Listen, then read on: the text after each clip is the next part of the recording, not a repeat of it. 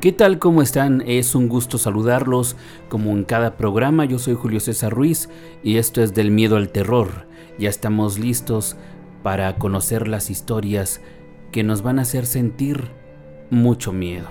Y por eso está con nosotros Paulina Bárcenas. ¿Cómo estás, Paulina? ¿Qué tal Julio, estimadas amigos y amigos que nos siguen aquí en Del Miedo al Terror? Es un gusto como siempre estar con ustedes como cada viernes con las historias que les van a poner los pelos de punta.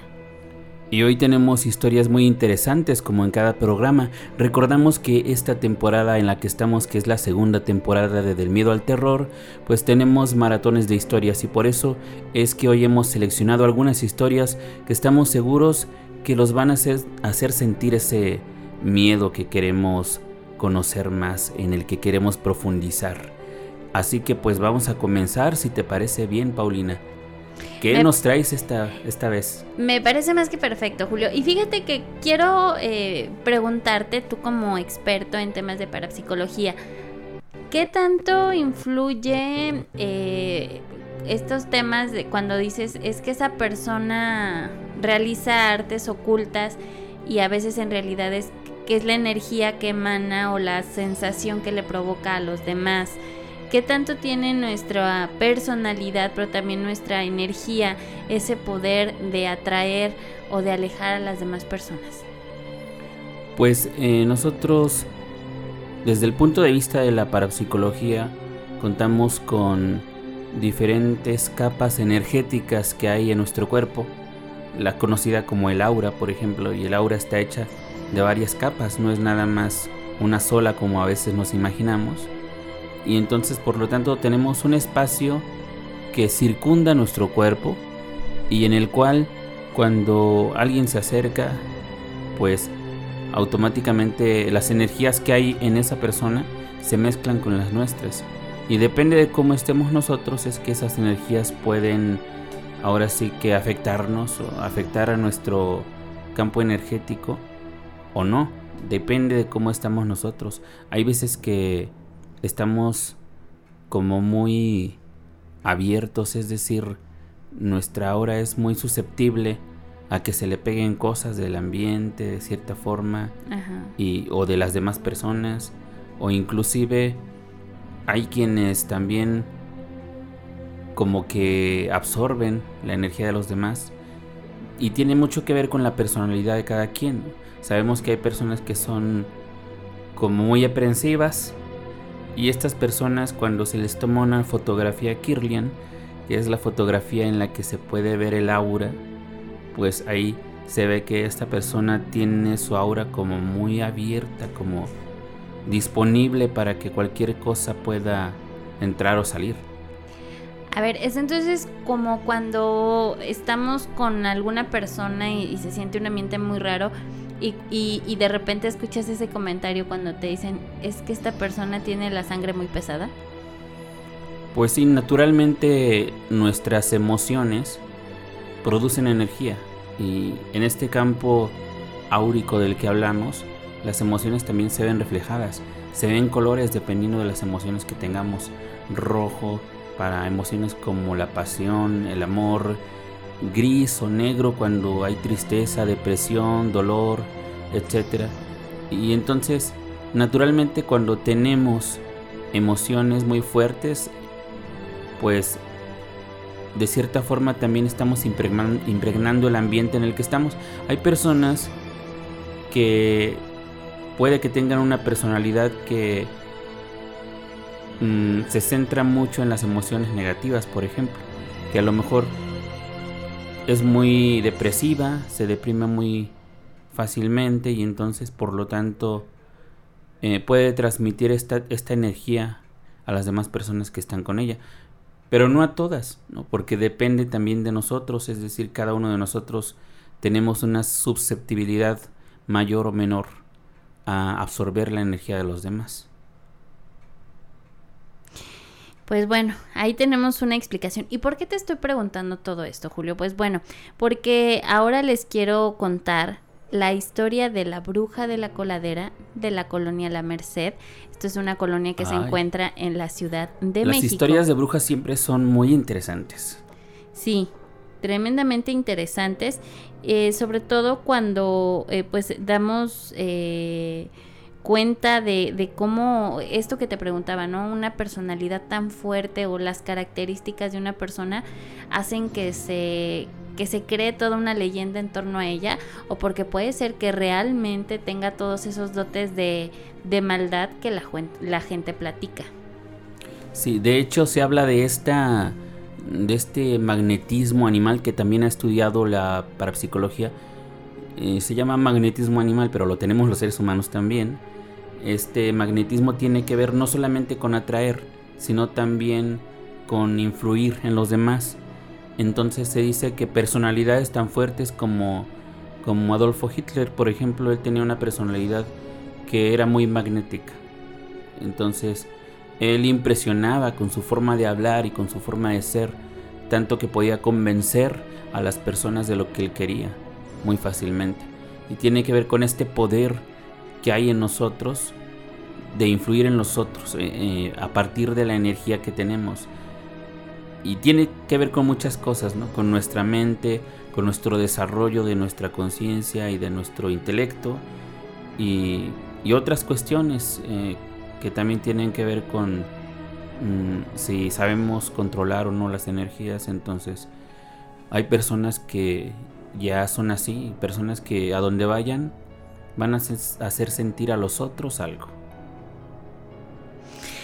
Pues, ¿te parece si te cuento la historia de la bruja de la coladera? A ver, de vamos la colonia La Merced. ¿De qué se trata?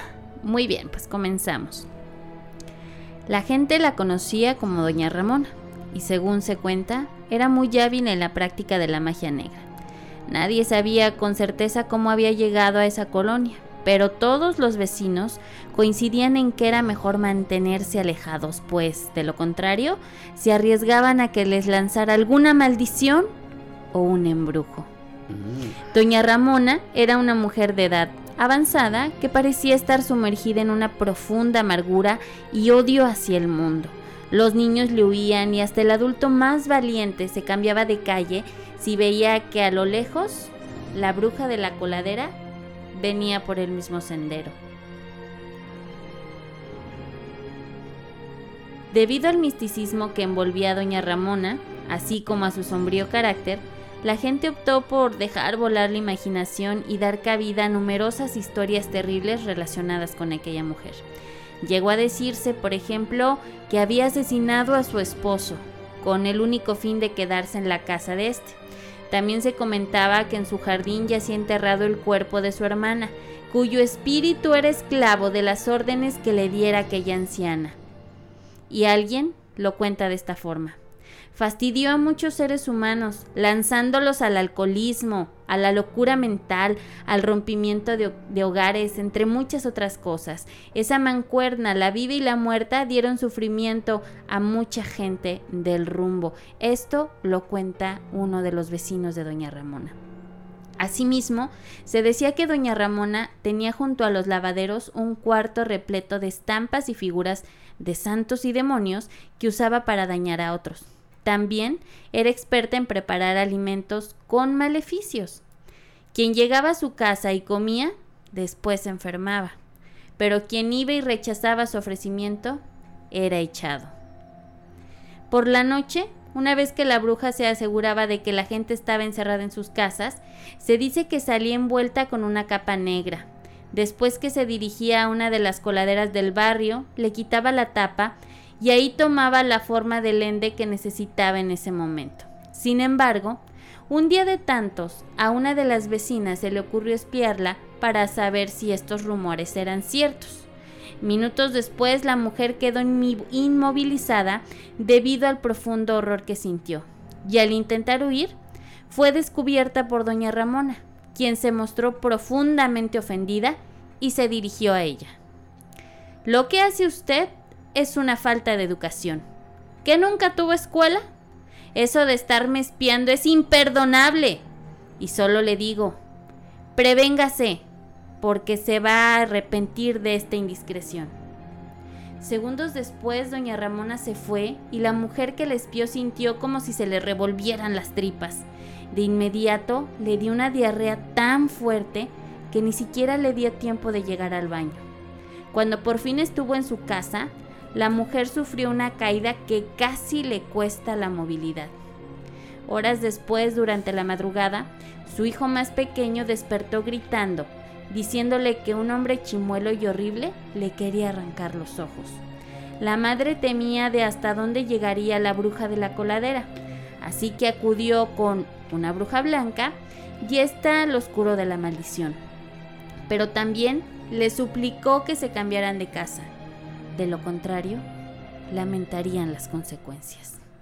La mujer hizo caso y abandonó el lugar junto con su familia, aunque por azares de la vida, tiempo después se encontró con una de las vecinas del lugar, y sin ningún temor a ser indiscreta, se atrevió a preguntar a doña Ramona. Se atrevió a preguntar por doña Ramona. Para su sorpresa, la vecina le contó que a la que conocían como la bruja de la coladera había muerto hacía varios días y que aunque las lenguas hablaban, nadie conocía con certeza la causa de aquella muerte. No obstante, la historia de Doña Ramona continuó narrándose para asustar a los niños hasta que poco a poco fue quedando en el olvido.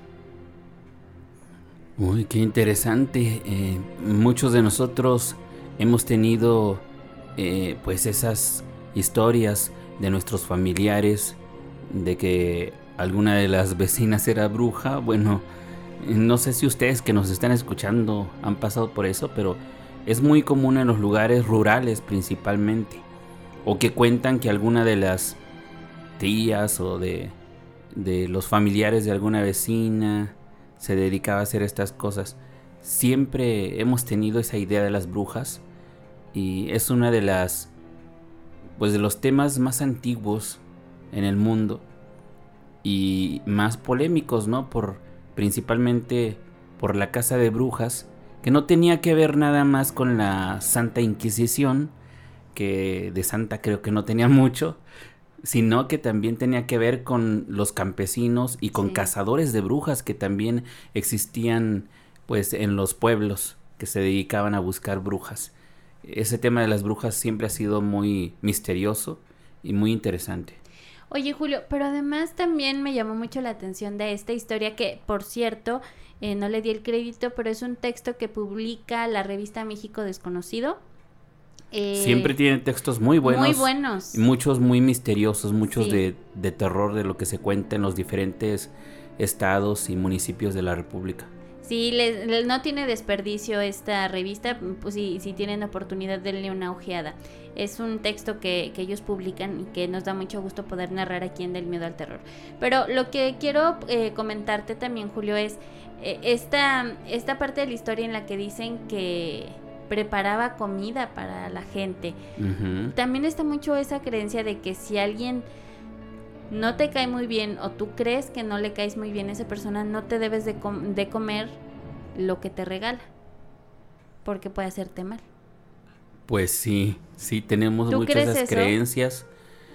Pues yo creo que siempre es respetable el hecho de que si tú tienes la posibilidad de no comerte algo que te está regalando alguien que te cae mal o con quien has tenido problemas, pues yo creo que es muy sano, ¿no? Si tú, depende qué problemas hayas tenido con la persona, pero es muy respetable si tú no quieres comértelo.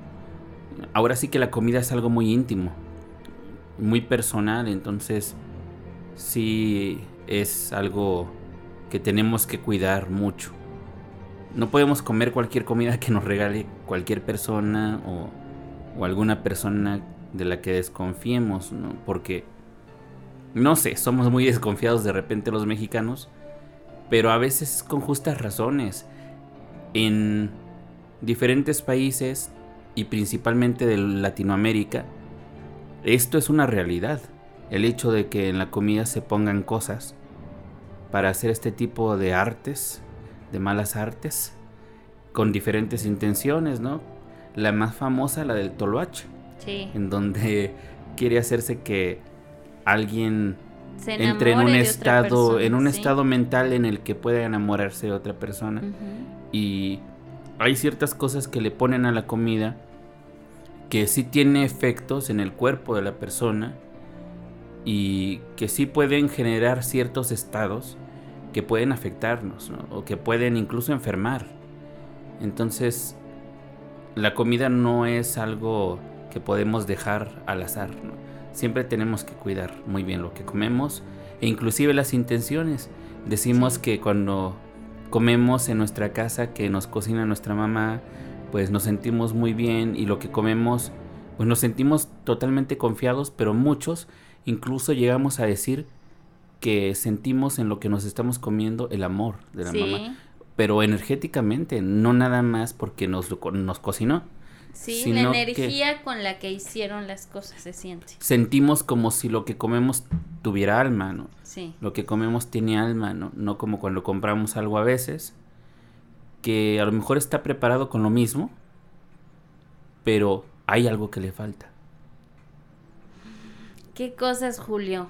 Pero pues vamos a seguir con las historias. ¿Tú qué nos tienes preparado para esta tarde? Pues yo creo que esto también se parece un poco a este tema de las brujas, porque a las brujas se les ha acusado muchas veces de robarse a los bebés. Sí. O sea, es una de las cosas que se cuentan, ¿no? De hecho, en nuestra primera temporada hay un capítulo de brujas en donde tocamos más acerca de que se llevan a los bebés también. Y que está muy interesante el capítulo. Sí. Ojalá puedan escucharlo. Y pues en este caso también hay veces que se confunde la gente. Y con obvias razones, porque confunden entre la llorona y las brujas. Y no es lo mismo. No es lo mismo, son diferentes manifestaciones y tienen características diferentes, pero tienen ciertos parecidos, como este parecido de los bebés. Entonces vamos a escuchar esta historia que se titula A mi bebé se lo llevó la llorona. Así que, ¿están listos?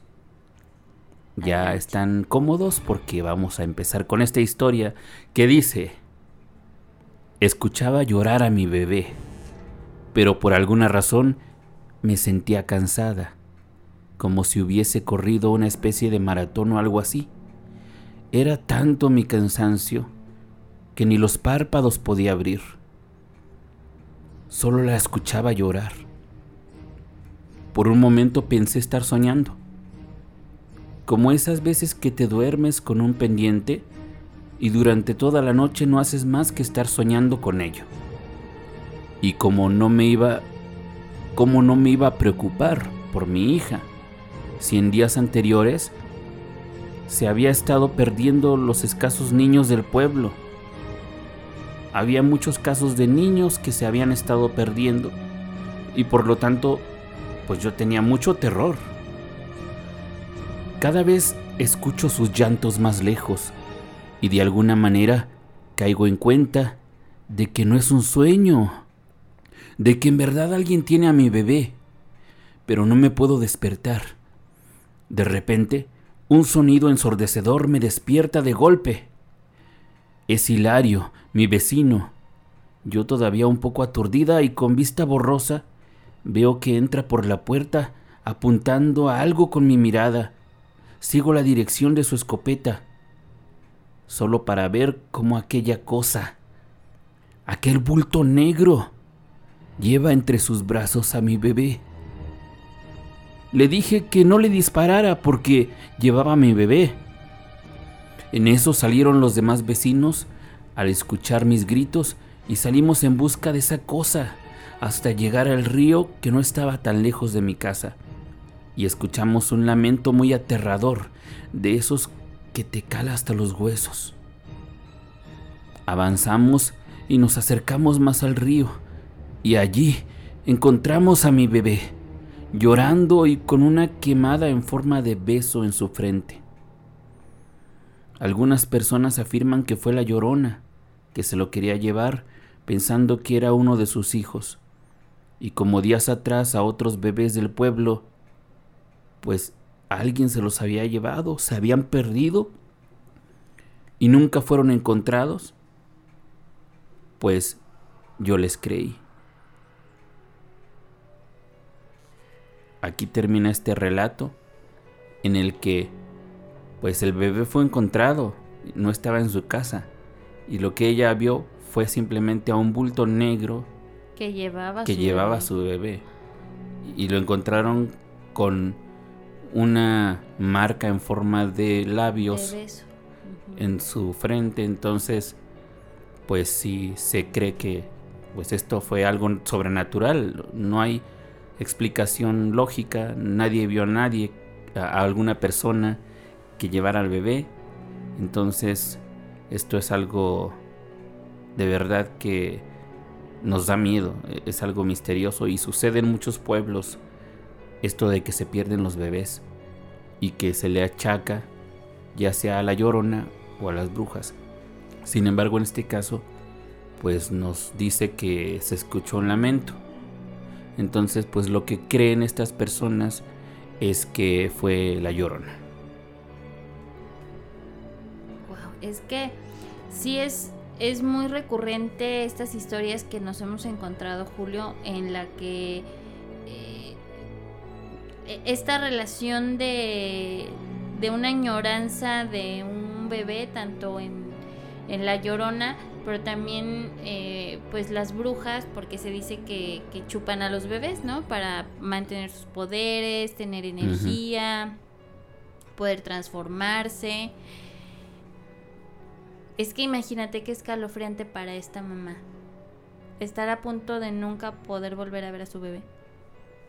Pues sí, y aparte de la desesperación de ella no poder despertar, simplemente ver, darse cuenta de cómo se está yendo su bebé en un bulto negro, debe ser algo aterrador, Sí, claro. totalmente.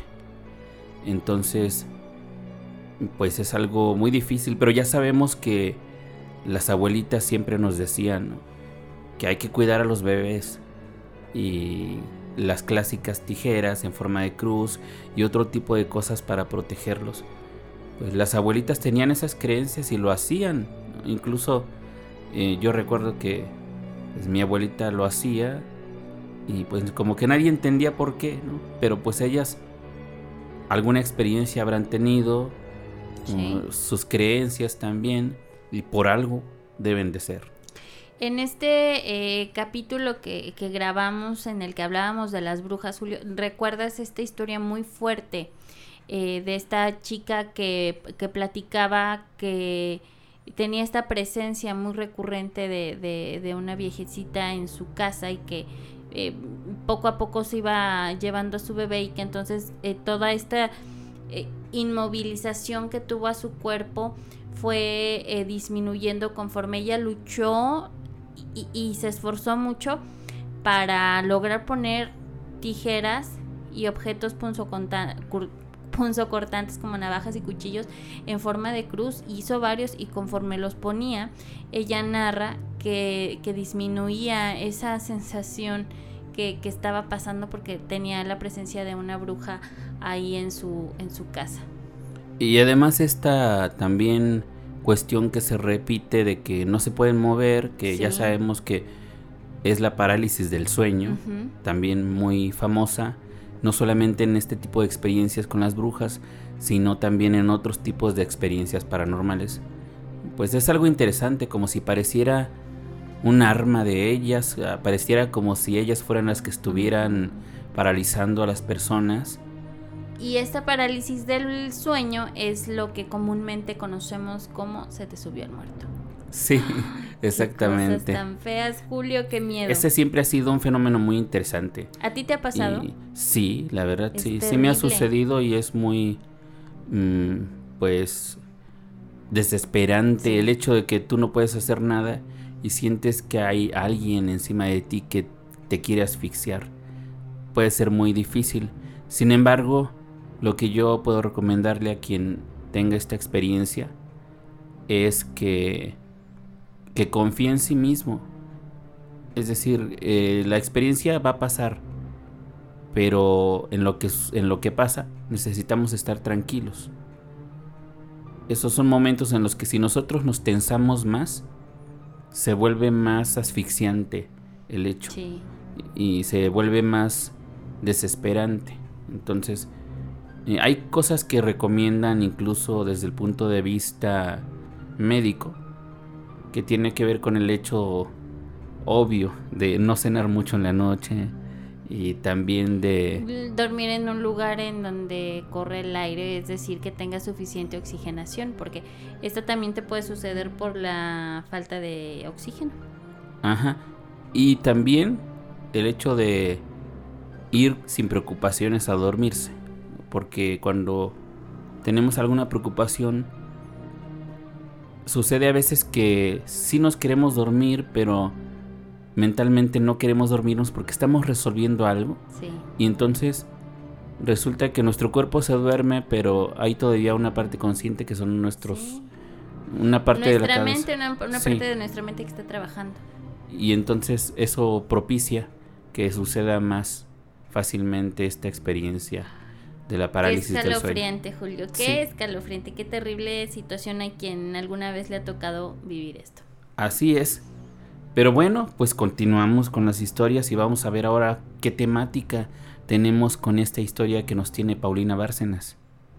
Pues les voy a compartir a continuación una historia muy clásica de San Luis Potosí. Ya saben que a nosotros nos encanta estar contando lo que pasa en San Luis. Y bueno, pues esta, esta historia tiene como escenario obviamente la ciudad de San Luis Potosí. Los hechos se remontan al año de 1780, en los albores de la época colonial. Por aquel entonces llegó a la capital potosina un sacerdote que instaló una humilde casa cuya ventana daba justamente a un callejón. El párroco iba a hacerse cargo de dar clases en una escuela para niños muy humildes. Aquel padre era una persona muy piadosa y que gustaba mucho de ayudar a los demás. No tenía mucho, pero lo poco que ahorraba de sus pagos como profesor lo, empleaba en comprar comida y medicinas para los pobres o en darles algún gustito a sus estudiantes. Así pues, pronto se volvió muy querido entre los vecinos y los niños que se educaban con él. Un día, el sacerdote salió de su casa a dar una vuelta. Cuando estaba por oscurecer, regresaba a su hogar, pero en el camino se topó con un asaltante que intentó robarlo. Al ver que no traía nada de valor con él, el cobarde ladrón lo apuñaló y el religioso se desangró hasta fallecer. Todos sus conocidos sufrieron mucho la pérdida. Las autoridades apresaron al maleante que había asesinado al padre y obedeciendo a la indignación de la muchedumbre, que se congregó para lincharlo, lo castigaron cortándole las manos. Luego ataron las extremidades mutiladas con una cuerda y las colgaron en la ventana del de la casa del sacerdote, del lado del callejón, para que todos recordaran que no había crimen que no consiguiera tener un, un castigo. Pero algo raro sucedió en aquel callejón desde aquel entonces. A veces la gente oía cómo tocaban la ventana o la pared también había quienes juraban haber visto aquellas espantosas manos moviéndose y haciendo señas. Todos tenían terror de pasar por ahí. Incluso decían que esas manos tenían voluntad propia y era un gran terror para todos los vecinos. Finalmente hicieron lo único sensato que ameritaba aquella situación, incinerarlas. Y con eso pareció solucionarse el problema. Pero a nadie se le olvida que antes de que estas manos fueran incineradas, fueron bajadas por parte de los gendarmes. Sin ninguna explicación, amanecían otra vez colgadas y las volvían a bajar y amanecían colgadas y seguían tocando paredes y haciendo señas, como si tuvieran vida propia. Hasta que un día los gendarmes las bajaron y perfectamente vieron que nadie era responsable de colocar aquellos esqueletos nuevamente en las cuerdas y subirlas. Fue así como entonces se optó por incinerarlas. A pesar de todo esto, se dice que hoy en día, si tú pasas por el callejón a altas horas de la noche, puedes apreciar una silueta fantasmal de unas manos tenebrosas que cuelgan de la ventana y te hacen señas y puedes también ver al fantasma de un hombre vestido con una sotana, que dobla en la esquina y se pierde en el interior. Mm, las manos entonces que se mueven solas. siempre hemos tenido esta imagen eh, recordando, obviamente, la mano peluda. Eh, esta, no solamente no hablamos del programa, sino de la leyenda, de la leyenda de la mano original peluda. de la mano peluda, que pues sucedía que se movía sola y que la tenían incluso encadenada en un cofre Sí. y que al último lo que hicieron fue que tuvieron que enterrarla y con ciertos ritos religiosos para que ya no estuviera molestando y en este caso tenemos estas manos que tú cuentas. Sí, esta historia se llama El Callejón de las Manitas. Entonces, todavía en la época contemporánea, estamos hablando de algo que pasó a finales de 1700, se habla de que con la transformación que vivió la ciudad, eh, todavía está trazado este, eh, pues este paso, este callejón. Y fíjate, tantos y tantos años después, siguen apareciendo las manitas. Pues qué interesante y si alguien ha pasado por ahí y ha logrado ver este fenómeno, Hay quienes, hay testimonios que, que señalan que van pasando y escuchan como, como algo que toca en una pared sin tener una, digamos, una respuesta lógica para estos hechos. pues tenemos muchas experiencias y cosas que suceden que son inexplicables y que todos los días están haciéndonos sentir miedo en todas las partes del mundo y que muchas veces preferimos no contar, pero están sucediendo y por este hecho de que no las queremos contar, porque tal vez nos digan que estamos locos, pues es que muchas de ellas no se conocen, pero nosotros sí queremos saber, queremos conocer estas cosas y pues porque son una realidad que sucede y que desde siempre se han contado y pues para nosotros siempre es interesante tener estas experiencias que muchas veces concuerdan entre ellas en diferentes partes del mundo suceden las mismas cosas y bueno pues ahora yo tengo otra historia de las que me gustan mucho que son las historias que tienen que ver con las morgues y con las autopsias. La que contaste la semana pasada estuvo realmente impactante, así que si ustedes por alguna razón no nos escucharon en nuestro capítulo de la semana pasada, pueden buscarlo en nuestra fanpage eh, del miedo al terror en Facebook y también pueden buscar nuestros podcasts en Spotify. Ahí está todo lo que hemos grabado de la primera y lo que llevamos de la segunda temporada. De verdad que les van a gustar. Dense una vueltecita. Bueno, pues la historia que habla sobre cuestiones de la morgue y de autopsias dice así. Odio el turno de noche. De verdad que lo odio, sobre todo desde que me trasladaron allí, aunque algunos digan que tuve suerte. Los pacientes que tengo a mi cargo no se quejan demasiado, o sea, nada. Son muy tranquilos. ¿Será porque están muertos? Pues sí. Aquí en el depósito casi nunca pasa nada. Solo tengo que recibir al cadáver, apuntar la hora de entrada. La verdad es que esa tarea puede ser perfectamente realizada por una persona, pero claro, a alguno de los de arriba se le ocurrió que deberían ponerme un compañero. En este caso, compañera. La chica era muy guapa, además era eficiente y simpática. Laura se llamaba. Los primeros días fueron difíciles, sobre todo para ella, que era una recién salida de la facultad, y la verdad no estaba muy acostumbrada a ver muertos de tanta variedad.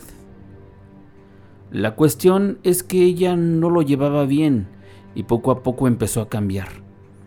Me decía que no podía dormir y que apenas descansaba durante el día.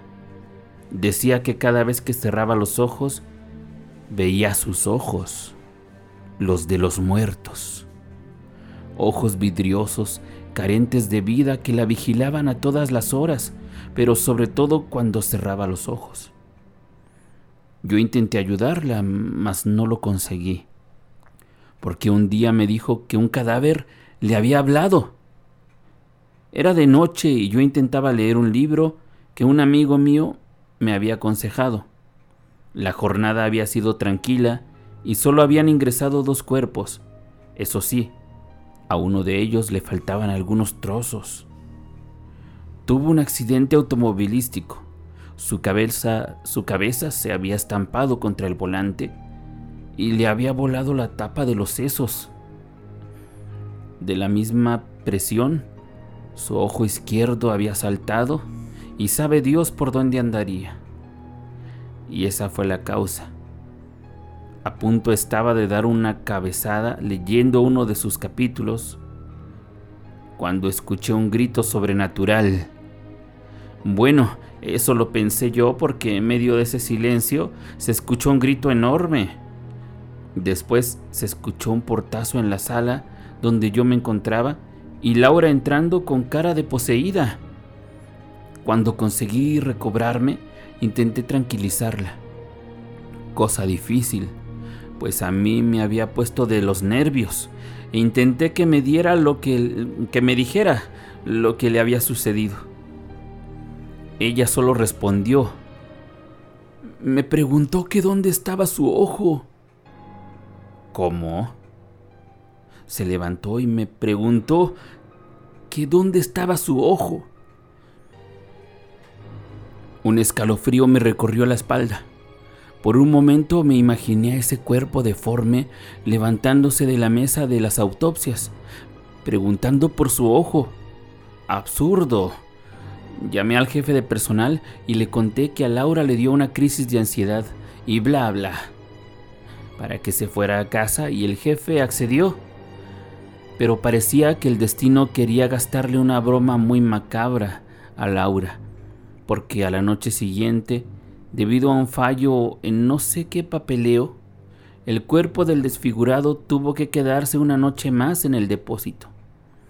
Laura parecía más tranquila, aunque yo intenté que no estuviera sola y sobre todo que no viese el cuerpo. De vez en cuando pienso que hay alguien o algo que mueve unos invisibles hilos para que ocurran ciertos acontecimientos. A la mitad de la madrugada me sobresaltó un ruido. Sin darme cuenta me había quedado dormido por culpa del libro y ese sonido me despertó. Sonaba como un cuchillo. Llamé a mi compañera. No contestó. Insistí y se escuchó un ruido de cristales rotos y después gritos de mujer. Corrí como alma que lleva el diablo hacia la zona donde estaban los cuerpos, mas el camino se me hizo eterno, como en un mal sueño en el que te persiguen criaturas espantosas y tus pies pesan una tonelada. La puerta metálica del almacén estaba cerrada y al abrirla algo la trancó. Empujé con fuerza y al abrirse violentamente entré resbalando y cayendo al suelo golpeándome fuertemente la cabeza. Cuando recobré el conocimiento, lo primero que vi fue una estantería volcada en el suelo con todo el material esparcido y destrozado por el suelo. Bien, ya sabemos la causa de que estuviese la puerta trancada, pero el calor y la viscosidad que me envolvía me hizo sentir un terror horrible.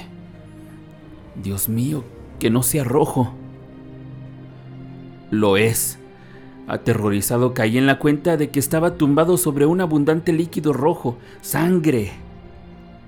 Pero al gritar y girar la cabeza, fue lo que provocó en mí que el mundo se me hundiera bajo mi cuerpo, dejándome en un estado de shock que lamentablemente no me dejó inconsciente, y pude distinguir perfectamente lo que tenía ante mí, unos ojos desorbitados que se habían vuelto tanto hacia arriba que solo quedaba visible lo blanco.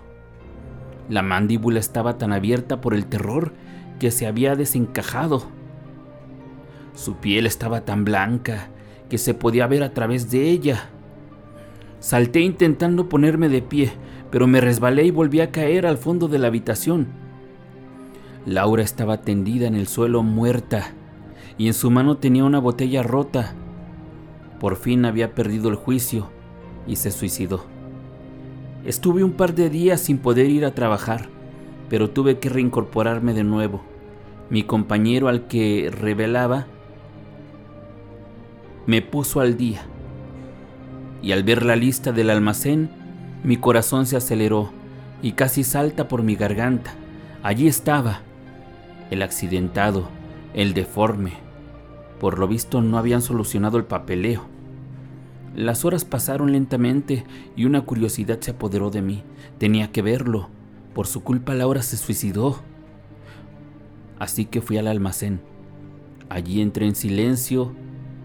Se encontraba la cámara donde, se, donde estaba él. Hacía frío. Los otros cuerpos fueron testigos mudos de mi desfile hasta la pequeña puerta metálica. Con temor la abrí poco a poco y un chirrido oxidado se escuchó. No sé por qué, pero tiré demasiado fuerte de la camilla donde se encontraba el cadáver y por el golpe el brazo derecho se descubrió un poco, dejando ver una muy pálida mano. Entonces fue cuando lo vi. Mi capacidad de razonar luchaba con lo que mis ojos estaban contemplando. En sus fríos dedos, firmemente clavados en ellos, cristales. Aquello no podía ser cierto. Ella sola se lo hizo y no otra persona. Ese lugar carece de ventanas y la puerta estaba cerrada. Ella se quitó la vida, pero esa expresión aterradora, ¿qué vio? No, no podía ser. Pero algo crujió y esos fríos dedos se clavaron en la carne de mi brazo, helándome toda la sangre de mi cuerpo y paralizándome el corazón. Y ya no recuerdo más. Les juro que es cierto. Por eso odio los turnos de noche.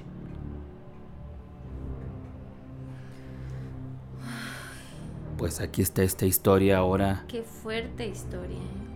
Pues sí, donde incluso murió esta chica y al parecer pues la declararon muerta por suicidio y sin embargo queda esta duda de que ella estaba muerta pero como si se hubiera aterrorizado muchísimo sus expresiones, la mandíbula desencajada. Entonces ahí siempre va a quedar la duda y, lo que nos cuenta él, pues también le han dicho que no es verdad, ¿no? Que fue algún ataque de, pues de nervios que tuvo y sin embargo él está seguro de lo que vivió. Híjole, pero es que también está esta parte de si ella se suicidó, cómo se cayó el mueble, porque como nos narras la historia, pareciera que ahí hubo alguna lucha, algún movimiento y entonces por eso el mueble estaba atascando y el material estaba tirado y la expresión de Laura. Así es, eso es lo más terrorífico. Mm, sería muy ilógico que si alguien se suicida, pues muera de esa manera, ¿no? con esa expresión. Sí. Entonces sí es una historia impresionante. Qué terror, Julio. Pues sí. Fuimos del miedo al terror con estas historias en este episodio. La verdad que sí, y seguramente alguien nos está escuchando en la morgue. ¿Cómo ves? Ay, pues. Porque pues ahí están trabajando a veces muy noche y les gusta escuchar podcasts como estos. Así que un saludo para ellos y un saludo. los acompañamos, pero pero desde aquí. Exactamente. Desde, con la voz les estamos acompañando. Oye, Julio, ahorita que estás mandando saludos, quiero mandar un muy afectuoso saludo a nuestro amigo Raúl, que es fiel escucha y seguidor de este podcast. Entonces, él sabe quién es, a quién nos referimos. Pues, estimado Raúl, aquí está. Lo prometido es deuda. Tu saludo. Saludos, Raúl. Qué gusto que nos escuches. Y pues bueno, pues ya estando en este momento. En la saludadera. Sí, saludos para Tula, Tamaulipas. Ay, la familia Acuña Grimaldo nos escucha y siempre nos dice que muchas gracias. Ay, saludos a los Acuña Grimaldo allá en Tula, Tamaulipas. Síganos sintonizando y muchas gracias por ser parte de esta comunidad de Del Miedo al Terror. Un fuerte abrazo para todos ustedes. Y yo estoy buscando un mensaje que aquí nos mandaron a pues a la página de Del Miedo al Terror y donde nos preguntaban que si nosotros creemos que estas experiencias de pues, de la subida del muerto y de la parálisis del sueño tienen que ver y también incluso los fantasmas me dice ahí tienen que ver con estas experiencias cercanas a la muerte. Si ustedes han escuchado, hay personas que han sufrido algún accidente o han tenido alguna enfermedad. O han estado en coma. O han estado incluso hasta médicamente muertos por unos segundos. O minutos. O minutos, sí, así es. Y estas personas cuentan muchas veces lo que sucede, ¿no? Que hay quienes cuentan que han visto a sus familiares, hay quienes cuentan que se han visto a sí mismos y cómo están los médicos luchando por salvarles Exactamente. la vida. O han visto a sus familiares vivos también cómo están llorando y esperando noticias.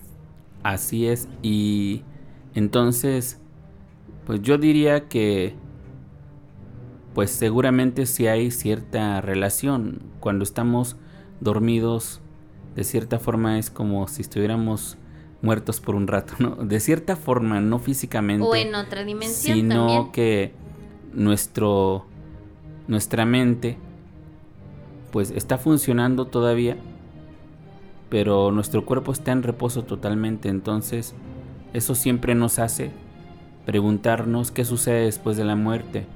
Y si en los sueños sucede así, pues siempre queda la duda de si posiblemente cuando alguien muere también sucede lo mismo, de que la mente continúe o no. No tenemos una certeza de eso.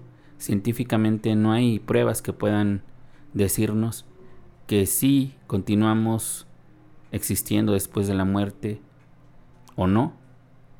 Y sin embargo tenemos esas experiencias y esas historias que se cuentan, que hay historias que son extraordinarias, incluso hay personas que cuentan que se reunieron con familiares que habían muerto hace mucho tiempo y que platicaron con ellos y que estaban muy contentos y que platicaron de los nuevos elementos de la familia, y etcétera. Que, que estas personas les han llegado a decir, pues bueno, ya platicamos, pero no es tu momento.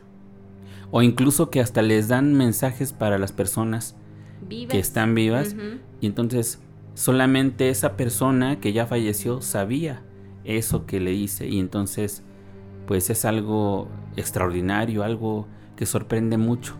Y la mayoría de las personas que tienen estas experiencias, de verdad cuando regresan a la vida, pues tienen una vida totalmente diferente. Porque la perspectiva de la vida cambia, obviamente. Porque es como haber nacido de nuevo, eso es lo que dicen ellos. Entonces son experiencias muy interesantes. Y de las cuales no se tienen pruebas que puedan ser concluyentes de que nos digan que sí, sucede algo después o no, pero así es como sucede. ¿A qué, ¿A qué atribuyes tú este fenómeno, Julio? Pues bueno, mm, yo creo que hay posibilidades, bueno, por lo menos es lo que cuentan muchas personas de que eso que por las noches puede salir de nuestro cuerpo como un cuerpo astral, que así le llaman, que bueno, yo he tenido experiencias así. Los desprendimientos. Exactamente. Pero que no morimos porque estamos conectados con el hilo de plata. Así le llaman a un hilo que conecta el cuerpo físico con el cuerpo astral. astral. Y entonces nunca se rompe y no se rompe con nada. Hasta que morimos. Hasta que morimos. Y por eso es que la muerte está dibujada de esa forma, con una guadaña, que es con la que corta el hilo, que une el espíritu con el cuerpo físico. Entonces, yo creo que teniendo esas experiencias es obvio que pensemos que posiblemente cuando muera el cuerpo, ese cuerpo astral pueda continuar. aunque pues hay muchas creencias, ¿no? De cómo, qué sigue después. Ya hemos hablado sobre el inframundo y sobre los pasos que tiene que seguir un alma después de que fallece desde los puntos de vista de las culturas de los diferentes países, culturas ancestrales como la cultura maya, tolteca, la cultura tibetana, etcétera, que todas ellas nos dicen lo que sucede después de la muerte, aunque científicamente no lo podemos pues comprobar, pues ese es el conocimiento histórico, cultural que existe. Entonces, pues no deja de ser siempre interesante y siempre vamos a estar abiertos aquí en este programa a que nos cuenten si ustedes han pasado por una experiencia como esta. Ay, qué cosas, Julio. Pues sí. Oye, ahorita que estamos hablando de los sueños, el otro día estábamos platicando, tú y yo, aunque ya no concluimos esa charla, sobre los tipos de sueños. Y tú me decías que a veces soñamos cosas eh, porque estamos recordándolas o porque realmente las estamos viviendo en ese momento. ¿Cómo está eso? Mm, bueno, nosotros soñamos por diferentes cosas y tenemos diferentes tipos de sueños. Los sueños más comunes son los sueños que nuestra mente recrea para que nosotros podamos tener un equilibrio o podamos simplemente como que remover información que obtuvimos en el día, que es algo muy simple y una de las funciones más importantes de los sueños, que es como una limpieza mental.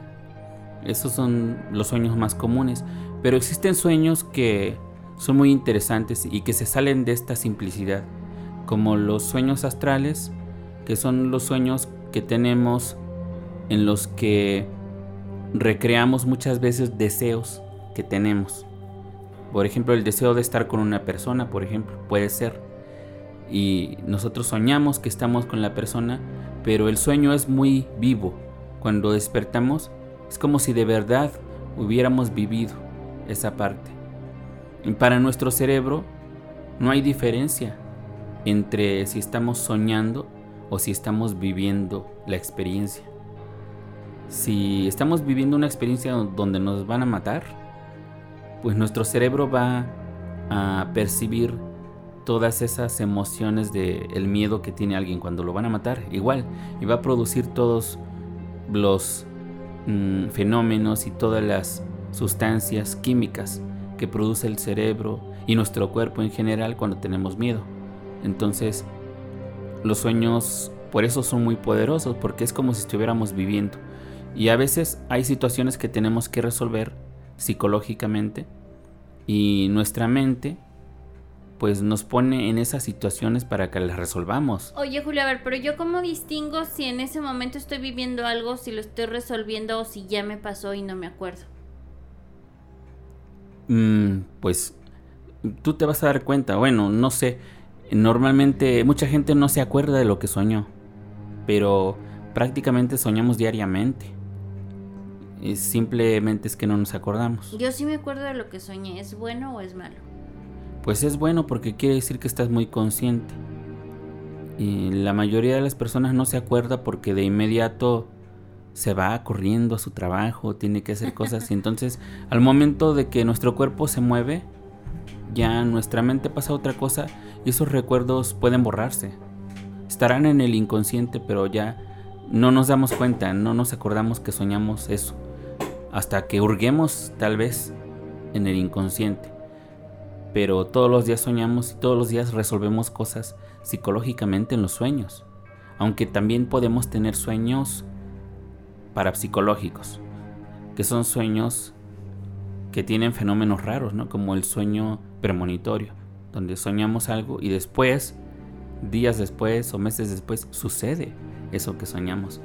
Es algo que puede asustar a mucha gente. Pues sí, porque imagínate que, que, que tú pensaste o soñaste algo que te pasaba y te pasa mucho tiempo después. Entonces, si tú en el momento en el que lo soñaste o al otro día hubieras podido tener esta oportunidad de analizar que era un sueño premonitorio, pues a lo mejor hubieras evitado esa situación. Pues sí. Normalmente las personas que tienen esa capacidad y que les sucede a menudo, van aprendiendo a identificarlos. Pero muchas veces no se puede hacer nada. A veces sí y a veces no. Y a veces no tiene que ver contigo mismo. Puede ser un sueño sobre alguien más. Incluso a lo mejor que ni conoces. Y ya después te das cuenta de que sucedió. Y dices, ay, esa era la persona que soñé. Entonces sí, hay personas que ven esto como un don y personas que lo ven como una maldición porque pueden sentirse muy mal. A mí me pasó una vez algo muy extraño que me gustaría ver si me puedes ayudar a analizar. Hace muchos años, de verdad muchos años, ¿qué te diré? Como unos, ay, no sé, yo creo que sí, más de 15 años. Soñé. Soñé que yo le daba un beso a una persona pero una persona que yo nunca había visto, nunca en mi vida, o sea, nunca. Por lo regular a veces sueñas con, con rostros o personas que son cercanas o familiares o con las que convives frecuentemente. Y yo soñé que, que yo besaba a alguien. Y, y recuerdo muy bien cómo fue ese sueño y pasó mucho tiempo, pero me, pareció bastante extraño porque nunca había visto su rostro, o sea, no era alguien que yo conociera ni que hubiera visto en la televisión ni en ningún lado. Su rostro para mí no, nunca lo había visto. Hasta que como a los, no sé, como a los cinco o seis meses, porque lo soñé en dos ocasiones y como a los, sí, cinco o seis meses, en una ocasión, yo iba caminando por la calle y sentí que se me quedaban viendo. Entonces volteé y era el sujeto al que yo soñé dos veces que lo besaba. Pero él también se me quedó viendo de una manera como, como muy rara, como, como si a él estuviera pasando lo mismo que me estaba pasando a mí, ¿sabes? Además, pues hace muchos años, entonces en este tiempo donde no usabas cubrebocas y sí podías distinguir a, los rostros de las personas, fue muy raro. Y es algo que nunca he podido entender. O sea, solo vi a esa persona. Pero no hablaste con él. No, no, no, no, no, no, no, no. Eh, nos cruzamos así como, como en la calle y, y, fue esa sensación de que yo lo vi y, y, yo decía, es que este hombre yo lo besé en mis sueños y él me veía de una manera igual muy rara. Y él fue el que me empezó a ver primero porque yo sentí su mirada y, y me veía y entonces fue así como que, y cuando pasamos cerca, fue una sensación muy rara y nunca más en mi vida lo volví a ver, ni sé quién sea, pero tampoco lo volví a soñar, pero siempre me quedó esa esa locura en, en de, esa situación que me, pasó. Nunca he logrado entender por qué diablos lo soñé. Si no tenía idea de su cara, de sus facciones, de... Y además que hasta le daba un beso, ¿sabes? Sí, pues qué extraño, pero aquí podemos identificar varias cosas. Una de ellas es que este sueño pudo haber sido un sueño astral. Y la diferencia de un sueño astral y un sueño normal es que el sueño normal son proyecciones de nuestra mente. Pero en el sueño astral, pues sí es la realidad en sí, pero la realidad astral, porque es una realidad paralela a esta. Y en la realidad astral pueden cruzarse personas y pueden incluso pues besarse, así como tú te besaste, pero, eh, a lo mejor mm, se encontraron y naturalmente por la mente hizo que recrearan un evento que a lo mejor no nunca existió, pero y no tenía nada que ver seguramente con ustedes pero eran sus cuerpos astrales. Tanto que después se encontraron. Entonces no era una proyección de tu mente, sino un sueño astral. Pero ¿por qué pasa eso, Julio? Pues no se puede saber a ciencia cierta, es decir, en un sueño astral a veces tú puedes aparecer en otra parte del o mundo. Sea, o sea, en un sueño astral tú también, por ejemplo, ligas. Pues el sueño astral es un sueño donde proyectas tus deseos. Ya no quiero ventanearte, Paulina. Pero yo no deseaba ese hombre ni lo conocía. O sea, cuando tú deseas algo, es porque sabes que ese algo existe. Yo no sabía que ese sujeto existía. Bueno, pero puedes haber deseado un galán o algo así. Y entonces, pues te lo pusieron a ese. Simplemente. Entonces, no, no es que haya una lógica. O sea que tú en tus planos astrales puedes viajar a otras partes del mundo, puedes tener relaciones amorosas con otras personas, o sea, puedes tener una vida realmente paralela en un universo astral o en un plano astral. Mm, pues sí, incluso hay personas que dicen que se reúnen con grupos, ¿no? Y se ponen a estudiar, imagínate, tú ya cuando estás durmiendo estás estudiando allá en tus sueños astrales con grupos Suena como muy interesante, pero eso es lo que dicen estas personas. Pero lo que yo creo es que simplemente el sueño astral es parecido a los otros sueños, que son proyecciones de tu mente, pero aquí en este caso no son proyecciones, sí son los cuerpos astrales de las demás personas. Nada más que pues nuestra mente de cierta forma sí tiene una guía, ¿no? Que, y es una guía muy ilógica. ¿no? Porque yo puedo a lo mejor tener un sueño astral y yo estoy en China, pero yo no decidí ir a China, ¿no? simplemente aparecí ahí, porque los sueños simplemente a veces se dan así, como si fuera de manera aleatoria. Pero se dice también, y a lo mejor esto lo podemos tocar en un siguiente capítulo, también se dice, yo he leído, Julio, de quienes sí sí controlan a dónde van. Ah, sí, bueno, a mí me queda muy claro que que el besuquear ese hombre nunca lo controle. Pero, ¿sabes qué? Ahí tenemos... sí controlan a dónde van y qué hacen. Pero ahí es algo diferente. Es diferente un sueño astral... A un viaje astral. A un viaje astral o un desdoblamiento astral. Que tienen una cosa que los liga, ¿no?